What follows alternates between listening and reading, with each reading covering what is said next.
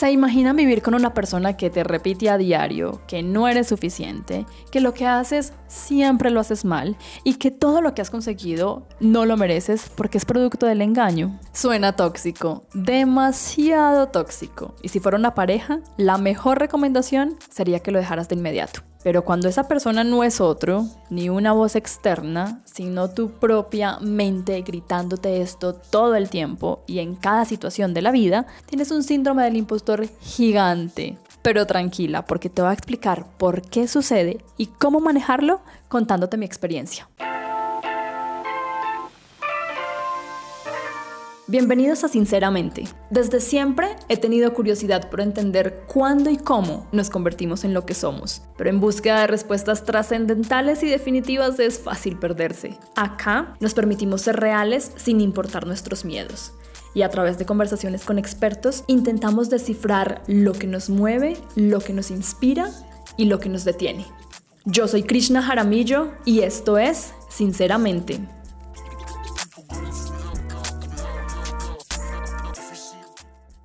Bueno, hola, bienvenidos a un nuevo episodio de Sinceramente mi gato y yo los saludamos desde este estudio improvisado en una de las habitaciones de nuestra casa. Si dieron clic o le dieron reproducir al episodio de hoy es porque de alguna manera están interesados o afectados por el síndrome del impostor y quieren conocer más respecto a cómo poder manejarlo y entender las razones de por qué nos sucede. Y digo, no sucede porque evidentemente me sucede, no sabía que tenía este término específico, pero al parecer desde hace algunos años estoy teniendo este tal síndrome del impostor cada vez hablándome más fuerte en uno de mis oídos y por esa razón quise hacer este episodio sola. Estuve buscando expertos que nos pudieran hablar de manera teórica sobre este tema, pero a veces es un poco más práctico escuchar,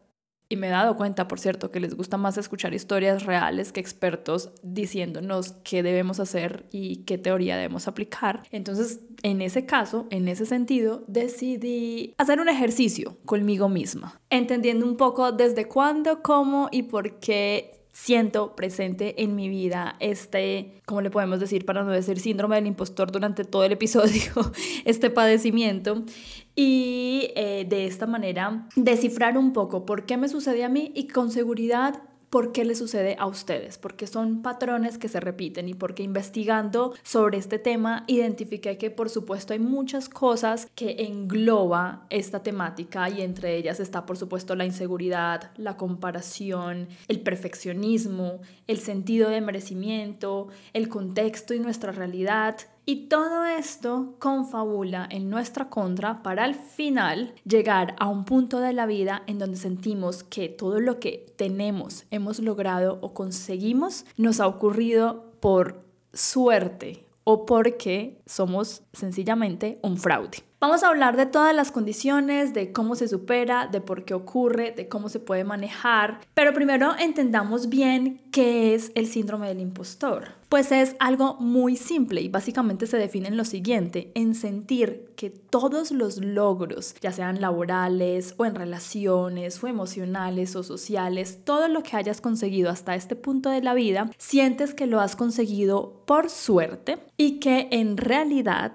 no eres tan bueno como de pronto las personas creen o no mereces ese sueldo que estás recibiendo, no ese cargo y la responsabilidad que tienes o incluso no mereces tu propia relación porque sientes que la otra pareja es demasiado y mucho más que lo que tú mismo eres o puedes ofrecer. En fin, es sentir de verdad que todos los logros que se han conseguido hasta X punto de la vida los has logrado por suerte y no los mereces. Y sientes que en algún punto algo o alguien te va a descubrir y va a decir, esta persona ha sido todo el tiempo un completo fraude y te van a quitar todo lo que has logrado hasta el momento. Eso es el síndrome del impostor, es sentir esa emoción todo el tiempo. Y digo todo el tiempo y hago énfasis ahí porque es muy normal experimentar este tipo de situaciones cuando tú estás nuevo en un trabajo, nuevo en una relación, cuando estás experimentando algo por primera vez y es normal que durante un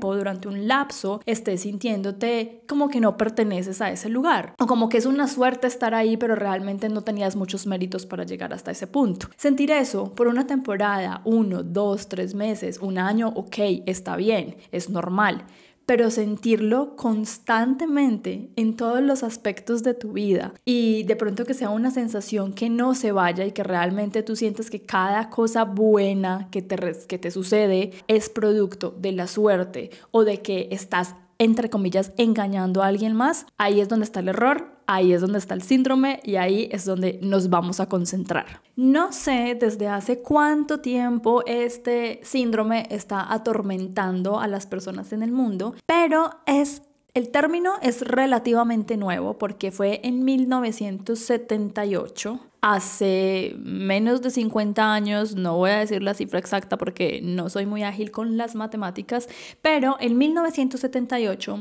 dos psicólogas que estaban investigando a un grupo de mujeres que se sentían no merecedoras de su vida, no merecedoras de sus logros, acuñaron este término síndrome del impostor. Y desde ahí empezó a ser mucho más conocido y mucho más abierto y mucho más estudiado. Y acá la cosa se empieza a poner interesante porque empezamos a ver características comunes que a la vez nos van ayudando a descifrar por qué sucede y a quiénes le sucede. Porque por fortuna no le sucede a todo el mundo. Y si tú eres una de esas personas que no tiene síndrome del impostor y que nunca ha dudado de sus capacidades y nunca ha dudado de lo que puede llegar a conseguir, pues muy bien. Felicitaciones porque vivir sin ese síndrome es fantástico pero aquellos que sí lo vivimos, aquellos que ponemos en duda todo nuestro conocimiento, en nuestras capacidades y nuestras habilidades y siempre estamos pensando que no somos suficiente o no está suficientemente bien el resultado final de lo que sea que hagamos, felicitaciones también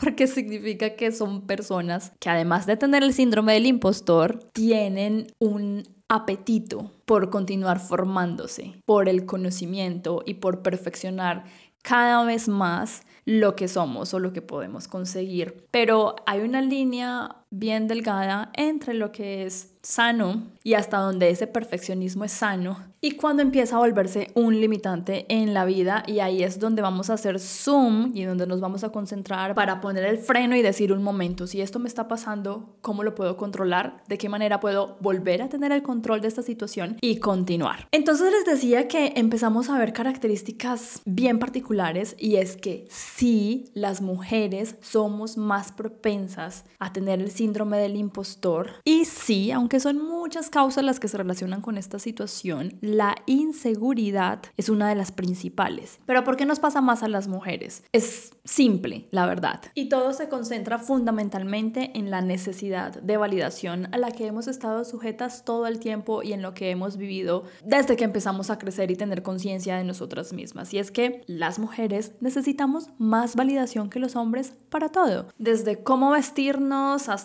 cómo tenemos que comportarnos, hasta qué tipo de relación debemos tener, tenemos, debemos tener hijos o no, en qué momento eh, eh, debemos ya estar casadas y viviendo con una pareja y qué tan exitosa debe ser la relación. Necesitamos validación y la buscamos siempre y además la buscamos incluso de manera inconsciente. Y acá recuerdo una entrevista que le hicieron, que escuché alguna vez en un podcast, eh, no recuerdo cuál, pero estaban entrevistando a Glennon Doyle, que es esta autora que se ha vuelto muy popular en los últimos años con un libro que se llama Untamed o Indomable. No he leído el libro, pero en la entrevista que escuché, eh, ella estaba hablando justamente sobre validación y justamente sobre cómo las mujeres estamos condicionadas de cierta manera a hacer las cosas. Y ella contaba algo en particular que le había sucedido con sus hijos. Y en una tarde estaban las chicas con sus amigas en la casa y los chicos con sus amigos en la casa. Entonces Glennon fue a preguntarles si querían algo de snack, si querían comer algo y fue donde los chicos. Entonces todos estaban jugando en sus habitaciones, eh, videojuegos. Ella entró a la habitación y les preguntó, ¿quieren algo de comer?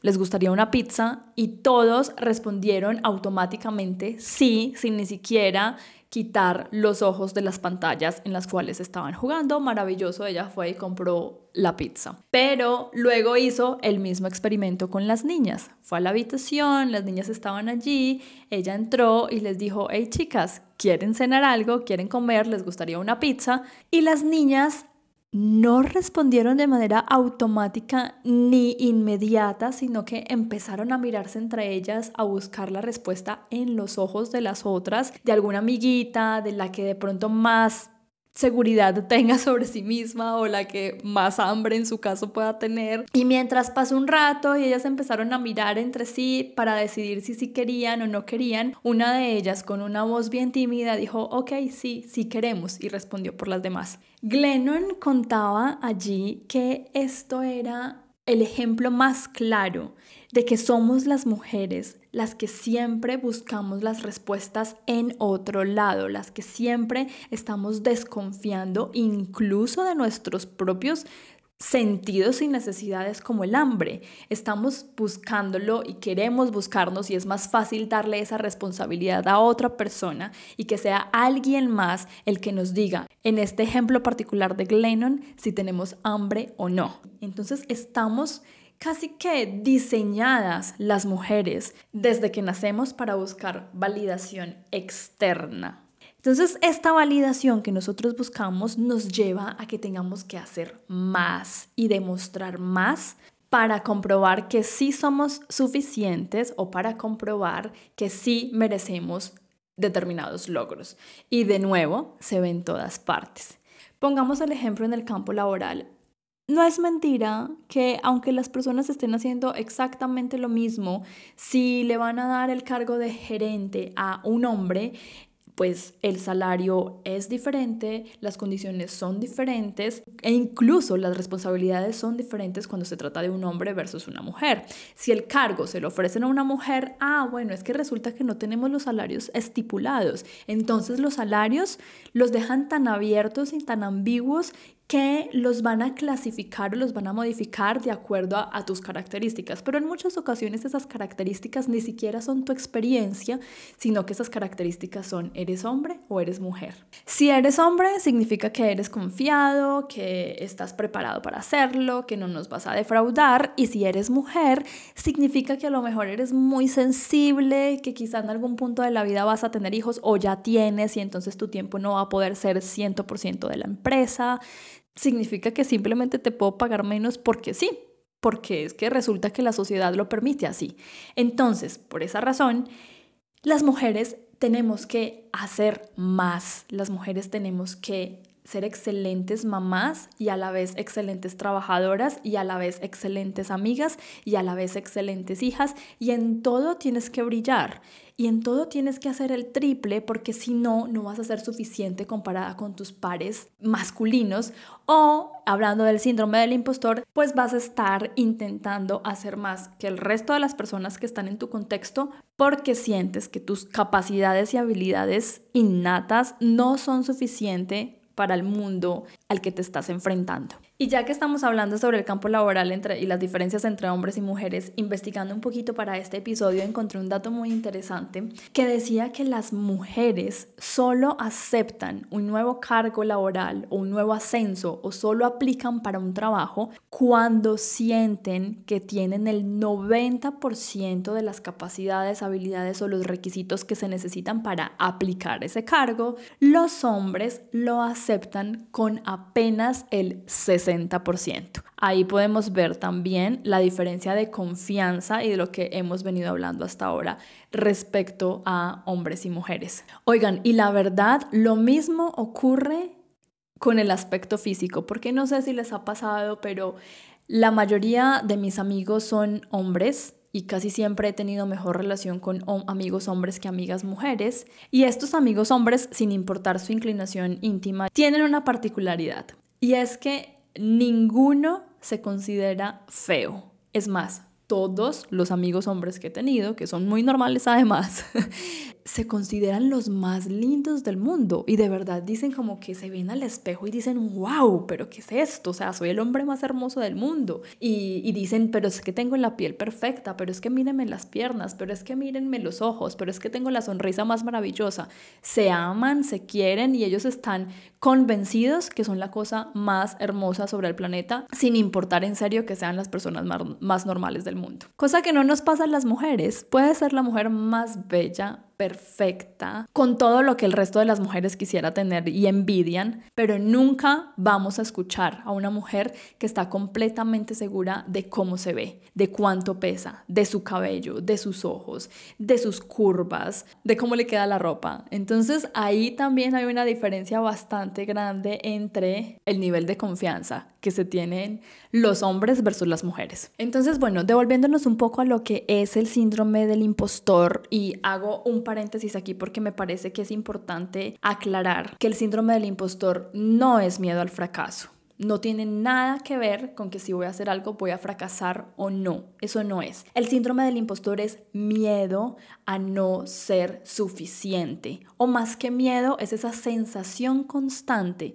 de no ser suficiente y de no hacer suficiente. Es ese temor que existe de que en algún punto de la vida vamos a ser descubiertos por alguien o por algo y que nos van a decir, usted todo el tiempo fue un fracaso, usted todo el tiempo ha sido un fraude, usted todo el tiempo ha hecho las cosas mal, ¿cómo es posible que haya durado tantos años en este cargo? ¿O cómo es posible que haya conseguido, no sé, tantos clientes si usted realmente no está capacitada para trabajar con clientes? Ni siquiera sabe qué es lo que está haciendo. Y aquí vuelvo al punto de mi experiencia personal y es que resulta que según yo, todo lo que he adquirido profesionalmente en mi vida ha sido gracias a la suerte y ha sido porque no se han dado cuenta que en realidad no es que yo esté tan capacitada como ellos creen para hacer las cosas. Y espero que no estén escuchando las personas de mi trabajo esto, porque estaría revelándoles mi mayor miedo. Y me devuelvo hasta el punto en el que inicié mi experiencia laboral, porque creo que es el punto que desencadenó el síndrome del impostor. Antes de eso no creo que yo lo hubiera sentido. Antes de eso en la universidad, en el colegio y en todas mis otras experiencias yo sentía que yo era incluso, por decirlo de alguna manera, podía hacer las cosas sola sin necesidad de ayuda de nadie. Hasta que entré a la práctica universitaria, que sé que aquí nos escuchan personas de todo el mundo y pues en Colombia le decimos pasantía o práctica, pero es, son estos seis meses en los que uno debe trabajar gratis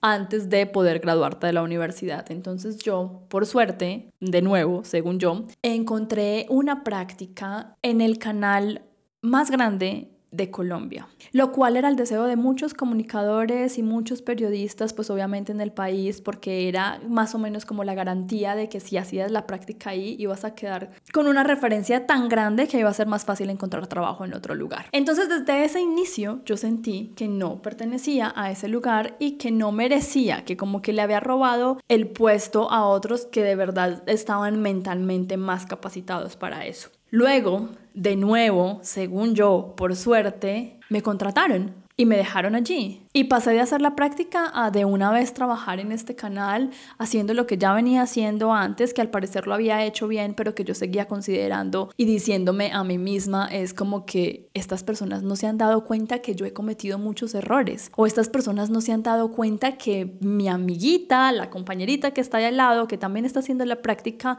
lo hace mucho mejor que yo. Y ella es la que debería merecerse este cargo, pero no, me lo están dando a mí, pero es porque ellos no se han dado cuenta que yo he sido un engaño todo el tiempo. Siguió pasando el tiempo, pasaron los años, pasó la vida y me iban dando más responsabilidades y me iban dando más proyectos y yo sentía que daba resultados, sí, porque a uno no le dan más responsabilidades y no da resultados, pero a la vez siempre decía, Dios mío, esto ha sido solo suerte, porque es que si se enteraran que se me fue este error o si se enteraran que yo no me di cuenta de esa última hora, porque además estaba en noticias, sino que esa última hora me lo dijo alguien más y, y bueno, enredos, sí, pero de todas maneras todo el tiempo lo que yo sentía era que yo no estaba suficientemente capacitada para estar ahí y que cuanta más responsabilidad me daban ellos era porque no se habían fijado que yo había cometido muchos errores o que no estaba lo suficientemente preparada para tener toda esa obligación y responsabilidad que me estaban dando. Esa confianza, como que yo no era merecedora de la confianza que ellos me daban. Esto por supuesto no es algo que yo jamás hubiera hecho público con ellos o que al parecer se me viera en la cara, porque por el contrario estas personas sentían que yo era bastante responsable, disciplinada, entregada, comprometida. Y para ese tiempo tampoco el término síndrome del impostor estaba muy popular, aunque había nacido ya en 1978, pero no estaba tan a la disposición de nosotros. Yo simplemente creía que de verdad era un problema de suerte y era una situación de que en algún punto ellos se iban a dar cuenta que yo era un fraude, un fracaso, que les había mentido todo el tiempo y me iban a despedir. Eso no pasó no me despidieron. Al día de hoy, por cierto, nunca me han dicho qué mal hiciste tu trabajo, eres un completo fraude, siempre creímos que eras responsable, pero resulta que eres la persona más desinteresada que existe por el trabajo. Entonces, esto me comprueba que de pronto sí soy una persona responsable, sí soy una persona comprometida con el trabajo y quizá no lo sé todo y quizá cometo demasiados errores, pero magnifico demasiado los errores que cometo o las deficiencias que siento que tengo y me concentro solamente en ellas y olvido por completo todas las otras virtudes que me caracterizan y que a ojos de las otras personas al parecer sí son visibles. Y aquí en este punto tiene mucho que ver el hecho de ser perfeccionista. Yo creo que yo no soy una persona perfeccionista porque considero que los que sí lo son son tan atentos al detalle, tan capaces de observar desde múltiples ángulos que no se les pasa ningún error por más que ellos crean que sí. En mi caso yo no soy tan atenta al detalle, soy bastante despistada, se me van las cosas con bastantes imprecisiones y además no me preocupo tanto por el producto final. Es decir, como que llego a un punto en donde ya me canso y si esto no quedó bien, no quedó bien, listo, se fue así. Pero es muy usual que las personas con tendencia perfeccionista tengan mayor posibilidad de sufrir del síndrome del impostor. Sin embargo, investigando para este podcast y para darles a ustedes información más allá de lo que yo consideraba que era el síndrome del impostor, encontré que no existe un solo síndrome del impostor, sino cinco. Hay cinco características. Se las voy a mencionar. Está el perfeccionista, el genio natural, el individualista, el experto y el superhero o el superhéroe. Y se las explico muy a grandes rasgos porque esto tiene más información más detallada, porque hay estudios psicológicos y sociológicos que han hecho sobre esto, pero para dárselos de una manera bien general y que ustedes puedan identificarse en alguno de estos, les voy a mencionar la característica de cada uno y qué es lo que se debe hacer para contrarrestar o minimizar un poquito ese síndrome del impostor de acuerdo a alguna de estas cinco ramas en donde te encuentres. Y empecemos con el perfeccionista. Son estas personas que tienen altas expectativas y que las pérdidas pequeñas o los errores pequeños los magnifican yo siento que me quedo mucho acá. Porque cuando a mí me dicen algo malo en el trabajo, porque cuando cometo un error o me dicen la mínima posibilidad de mejora y como que mira, podrías hacer esto mejor, para mí es que ya me están diciendo que yo soy la persona más incompetente, más inepta, más bruta, que todo lo hago mal. Entonces inmediatamente lo que mi cerebro escucha es, lo estás haciendo mal, eres la peor persona y la más incompetente de todas. Y eso es justamente lo que las personas con síndrome del impostor enfocadas en el perfeccionismo deben hacer. Necesitan aceptar que los errores se cometen y necesitan aceptar que esos errores son en realidad oportunidades para mejorar. Suena súper cliché y ay, sí, los errores son toda una oportunidad de mejora. Ay, la verdad que el que sienta que esa frase es de ayuda, muy bien. Yo no, yo siento que los errores son cosas que se deben eliminar y no hay oportunidad de nada, sino que son defectos de fábrica que ya vienen conmigo. Pero, según estos teóricos, o las personas que estudian todas estas características es simplemente aceptar que los errores son errores que se cometen y hacen parte del proceso. Otra cosa que deben hacer las personas con síndrome del impostor en la parte del perfeccionista es que necesitan celebrar más sus logros. Y yo no sé si a ustedes les pasa que están escuchando esto y que tengan síndrome del impostor, pero con esto yo también me identifico 100%. A mí me cuesta demasiado celebrar cualquier cosa. Es más, no me cuesta, me incomoda. Me incomoda incluso celebrar mi cumpleaños. No hay nada más incómodo que un montón de gente al lado de una mesa con una torta cantando una canción bien incómoda, diciendo feliz cumpleaños de manera automática y dándote palabras de buenos deseos que a lo mejor ni siquiera son sinceras. Pero además de mi cumpleaños, no me permito celebrar nada porque considero que no hay nada que celebrar. Por ejemplo, este podcast. Miren, este podcast es un reto a mi impostora al 100%, porque desde el principio yo dije, ok, ¿quién carajos me creo yo? ¿Y a quién carajos le va a importar lo que tengo que decir? ¿A quién tengo que entrevistar? ¿Y a quién le va a gustar? Si además, en primer lugar, escuchar mi voz es súper incómodo, entonces ¿quién se va a aguantar este tono por más de 20 minutos? ¿Quién soy yo y con qué conocimiento especial me siento yo de querer hacer unos episodios y tener unas conversaciones sobre X temas que solamente me importan a mí, pero que entonces decido y deseo ponerlos ahí a ver si alguien más se identifica con ellos. Al principio esto fue todo un reto para mí y lo hice más que todo como un experimento de hacer las cosas sin importar cuál sea el resultado y cómo queden. Lo hice para mí solita, empecé a entrevistar gente, no lo compartí con nadie por pena, porque pues obviamente, ¿qué van a decir de mí? Estás enloqueció, la gente que me conoce como que, ¿y esta hora quién se cree? Claro, completamente entendible, yo también haría los mismos comentarios. Pero empecé a hacerlo y empecé a ver que según las estadísticas de la plataforma que utilizo para distribuir el podcast por diferentes lugares, pues lo había escuchado ya gente, lo estaban escuchando de diferentes países y yo ni siquiera lo había comentado con nadie.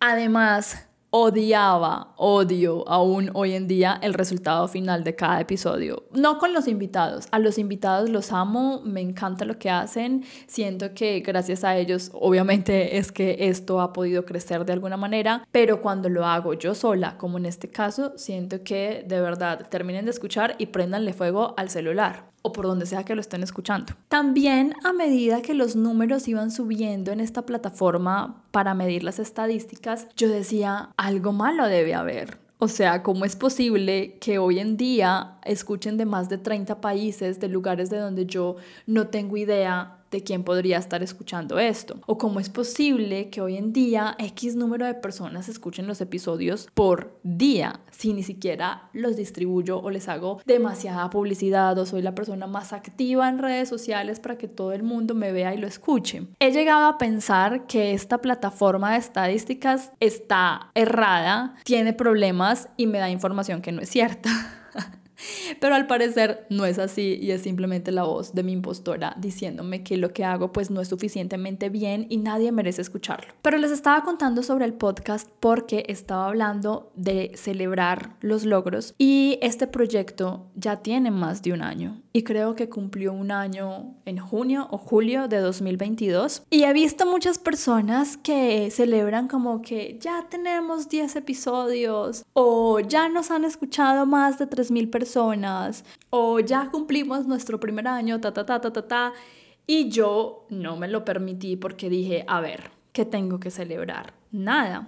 Sí, ya me han escuchado más de 5.000 personas. Sí, ya llevo más de un año haciendo este proyecto. Sí, ya he superado los 10 episodios, pero mis expectativas van mucho más allá de eso y siento que todavía esas pequeñas cosas pues no son nada para celebrar. Tenemos que permitirnos celebrarnos cualquier cosa, incluyendo el cumpleaños, incluyendo 10 episodios, incluyendo que tengas tu primer cliente.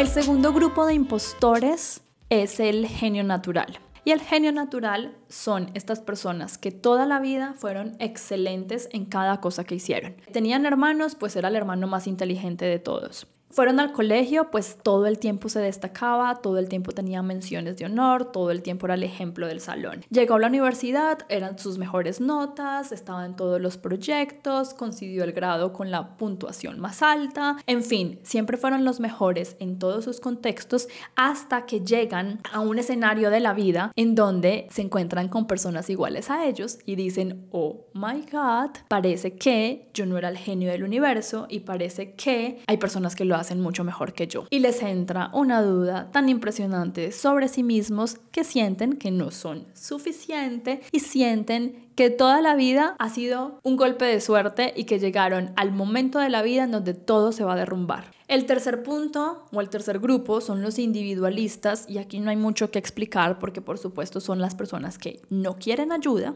y que sienten que si reciben ayuda de alguien, el éxito que consigan o el resultado final que lograron se debe completamente a esas otras personas y a la ayuda que recibieron y no a ellos. En estos casos, la solución es igual de evidente, es Pedir ayuda es aceptar que hay cosas que se logran en conjunto y que no está mal apoyarse de otros y dejar que también sean otros las personas que brillen gracias a la ayuda nuestra. Porque no se trata solo de nosotros, no se trata de hasta dónde llegamos nosotros debido a la ayuda de los demás, sino hasta dónde llegan los demás debido a la ayuda nuestra. El cuarto grupo de impostores es el experto. No, esperen, yo creo que yo estoy diciendo esto mal. Yo no creo que sean impostores, porque no es que seamos reales impostores, es el síndrome, pero aquí hay que aclarar que no somos impostores. Hay una diferencia muy grande entre el síndrome del impostor y ser un real impostor.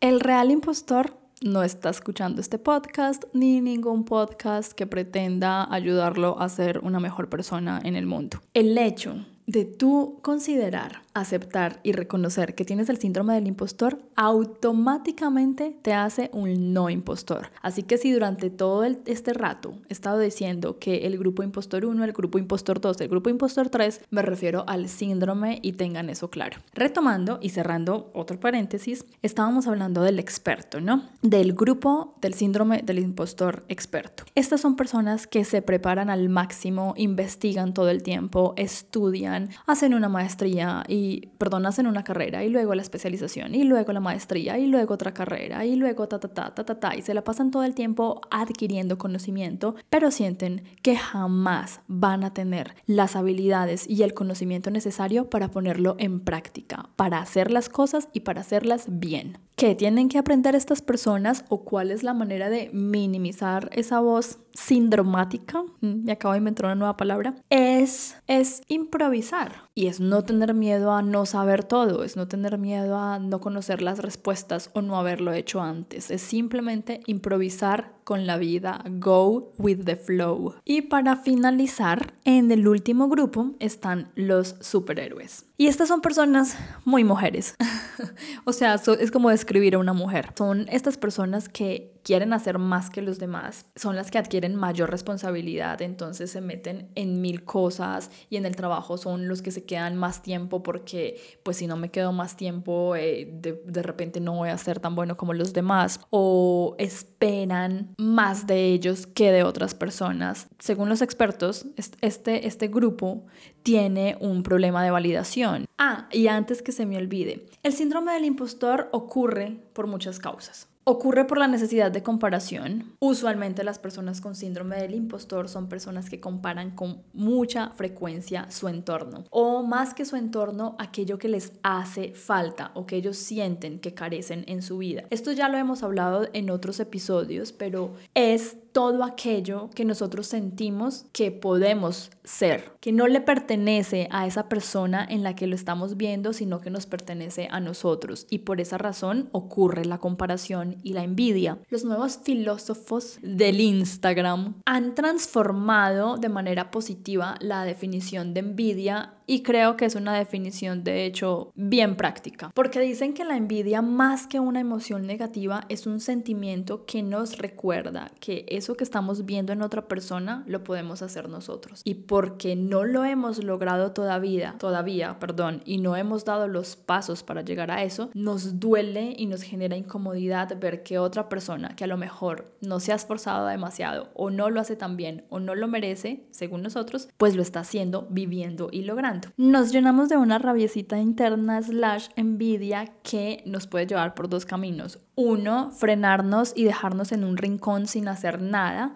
y dos, hacerlo, intentarlo y decir, si este puede, ¿por qué carajos yo no voy a poder? Pero hablando de las causas del síndrome del impostor, hay otra de la que casi no se habla, pero son estos backhanded compliments o en español como un cumplido ambiguo. Para los que no saben, el backhanded compliment son esas cosas lindas que se dicen sobre alguien pero que van acompañadas de algo negativo. Cosas como que, claro, es que tú hablas súper rico, pero eres pésimo para los números. O al contrario, no, es que usted es buenísimo para los números, le va súper bien en todo lo que tenga que ver con estadísticas, pero por favor no se le ocurra hacer una presentación porque es que usted no sabe hablar. O algo que a mí me pasaba con mucha frecuencia cuando estaba pequeña Vengo de una familia de escritores. Mi abuelito fue escritor, mi papá es escritor y cuando estaba pequeña el contexto de sus amigos pues me veían y me decían como que, ay, claro, entonces tú también debes escribir súper bien. A ti también te debe salir muy fácil la poesía. Mm, no, no escribo súper bien, no he escrito ningún libro, no me sale la poesía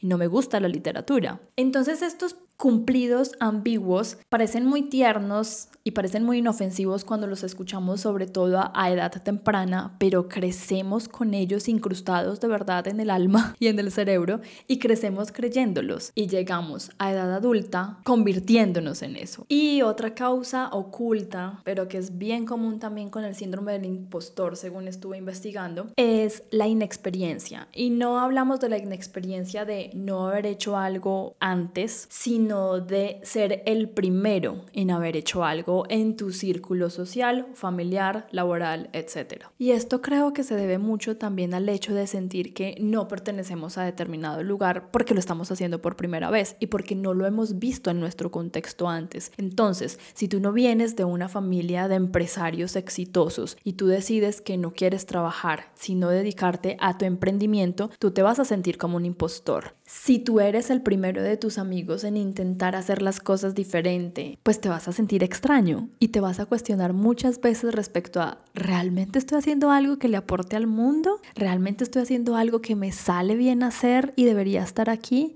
¿O estoy jugando a hacer payasadas con mis intentos? Y cuando vemos el síndrome del impostor por el lado del merecimiento, Igual, hay cosas que tenemos por hacer, hay cosas que podemos hacer diferente. Y esto también nos pasa mucho a las mujeres porque de cierta manera nos enseñaron a eh, tenga carácter, pero no mucho, porque entonces va a parecer como la más conflictiva de todas. Hable duro, pero no tanto, porque entonces va a parecer una mandona sea exitosa y tenga planes laborales, pero no tanto, porque entonces si no, no le va a quedar tiempo para atender a su familia, a su marido y pues qué va a decir la suegra. Nos enseñaron como entre líneas a no ser ambiciosas y aquí hago énfasis y hacemos zoom de nuevo en las mujeres, porque nos enseñaron que estaba mal hablar duro, tener carácter, tener planes, decidir y ser ambiciosas. Y resulta que en la ambición está la hoja de ruta, no hay evolución si no nos atrevemos a ser ambiciosas, a querer más, a decir, ok, esto que conseguí es apenas el primer paso porque voy mucho más allá. Y ahí celebrense o no se celebren sus triunfos, pero está bien ir más allá. No hay por qué conformarnos y no está mal el hecho de querer más, más de nosotros, más de los otros y más del contexto en el que estamos. Además, reconocer públicamente las ambiciones abre puertas en la vida. Lo mismo ocurre con un trabajo. Es diferente que tú estés ahí juiciosita, trabajando, esperando que miren tus logros, a que tú abiertamente digas, estoy muy feliz haciendo lo que hago, lo hago muy bien, pero tengo interés en explorarme en estas cosas porque quiero llevar mi carrera laboral hacia allá. Entonces las personas saben qué tú quieres, hacia dónde quieres ir y se les va a ocurrir en determinado punto darte el ofrecimiento y decir, hey fulanita, me acuerdo que hace un año me dijiste que querías hacer tal cosa, imagínate que tenemos una vacante, ¿te interesa? Y aquí volvemos al punto del principio, que estemos preparados o no, de nuevo es otra cosa y si vas a ser parte de las estadísticas y consideras que necesitas estar el 90% capacitada para llevar a cabo esa nueva labor, para aceptarlo, entonces perdiste la oportunidad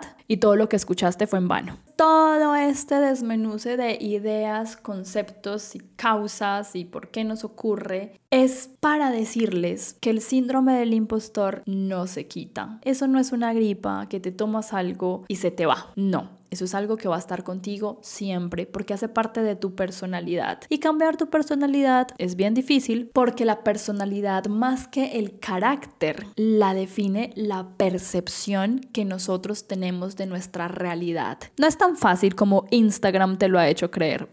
Es difícil, requiere trabajo, mucho trabajo porque no vas a cambiar de la noche a la mañana tu percepción de la realidad que has tenido toda una vida. Por esa razón, el síndrome del impostor no se va a desaparecer así con el chasquido de los dedos. La clave para convivir los dos en el mismo cuerpo es escucharlo y admitir que viven juntos y que mientras uno es etéreo, el otro tiene toda la capacidad de controlar manos, cuerpo igual cerebro para tomar acción. Porque es que uno puede vivir con el síndrome del impostor, pero lo que no nos podemos permitir es que sea él el que tome las decisiones. ¿Y cómo hacemos eso? Bueno, existen técnicas. Una de esas y la más evidente es prepararnos. Aprende, experimenta, sumérgete en esas experiencias que te hagan aprender sobre lo que consideras que no sabes o que no tienes el conocimiento requerido. Otro punto es cambiar la definición del éxito, porque el éxito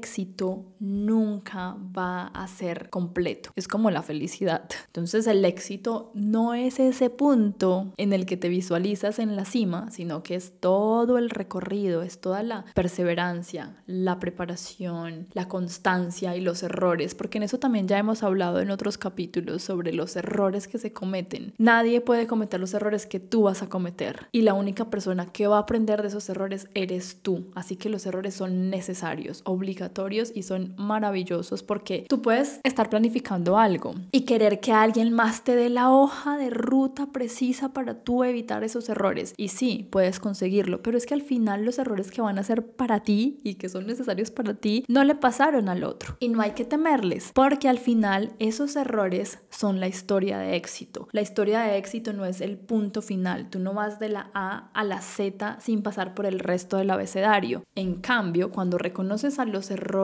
como parte de la historia y del éxito, todo el proceso es lo que hace que tú seas una persona admirable y alguien a quien yo voy a tocar la puerta y luego voy a preguntar, oye, ¿cómo lo hiciste tú? Porque es que yo también lo quiero hacer. Ah, y una cosa que se me olvidaba, cuanto más preparado estés, más grandes van a ser tus retos, más grandes van a ser tus errores y más grandes van a ser tus miedos. Así que no hay manera de evitarlo. Miren, hay muchas celebridades que tú los verías en la cúspide y que uno dice, wow, ¿cómo es posible que esta persona dude sobre ella misma? Y tienen síndrome del impostor. Y para mencionarles solo algunos, porque hay muchos, pero algunos lo han hecho bastante público, por ejemplo, Lady Gaga, Michelle Obama, David Bowie sufría de síndrome del impostor, Natalie Portman también ha confesado varias veces que vive con este trastorno. Y bueno, pues si ellos lo tienen, un mortal como tú y yo, ¿por qué no habría de tenerlo? Y por último, y otra manera efectiva de silenciar un poquito a tu impostor es encontrando las evidencias. Seguro que has logrado algo desde tu nacimiento hasta este punto de tu vida y no tienen que ser logros impresionantes. Son cosas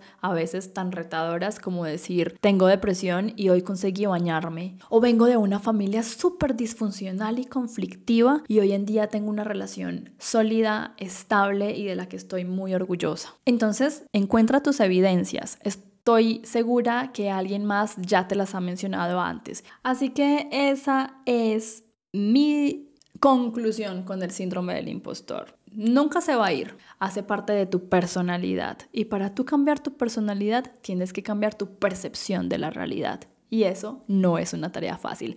Es más fácil vivir con ese señor ahí y aprender a llevar la situación. Y para que eso sea posible, tienes que aprender a decir sí. Nunca le digas no a las cosas por miedo. Nunca vas a dejar de sentir miedo. Y por el contrario, los miedos van a ser cada vez más grandes. Porque cuanto más te abras, cuanto más decidas experimentar, más grandes van a ser los miedos. Así que acostúmbrate de una vez por todas a ellos porque no se van a ir. Recuerda que los errores no son el fin son el proceso y date un poquito de crédito por todo lo que has logrado en la vida.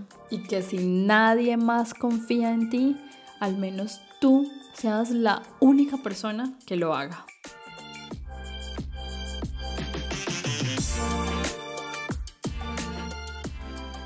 Y bueno, señoras y señores, eso fue todo por hoy. Suficiente de mi voz por un día. Mi síndrome del impostor y yo los dejamos y les agradecemos si llegaron hasta acá por haber escuchado todo respecto a nosotros. Recuerden que si tienen una historia, una idea de temática o algún invitado que quisieran que entrevistáramos acá, me pueden dejar sus comentarios a través de Instagram o a través de Spotify o Apple Podcast, cualquiera de las dos ayudarían. Nos escuchamos en un próximo episodio de Sinceramente.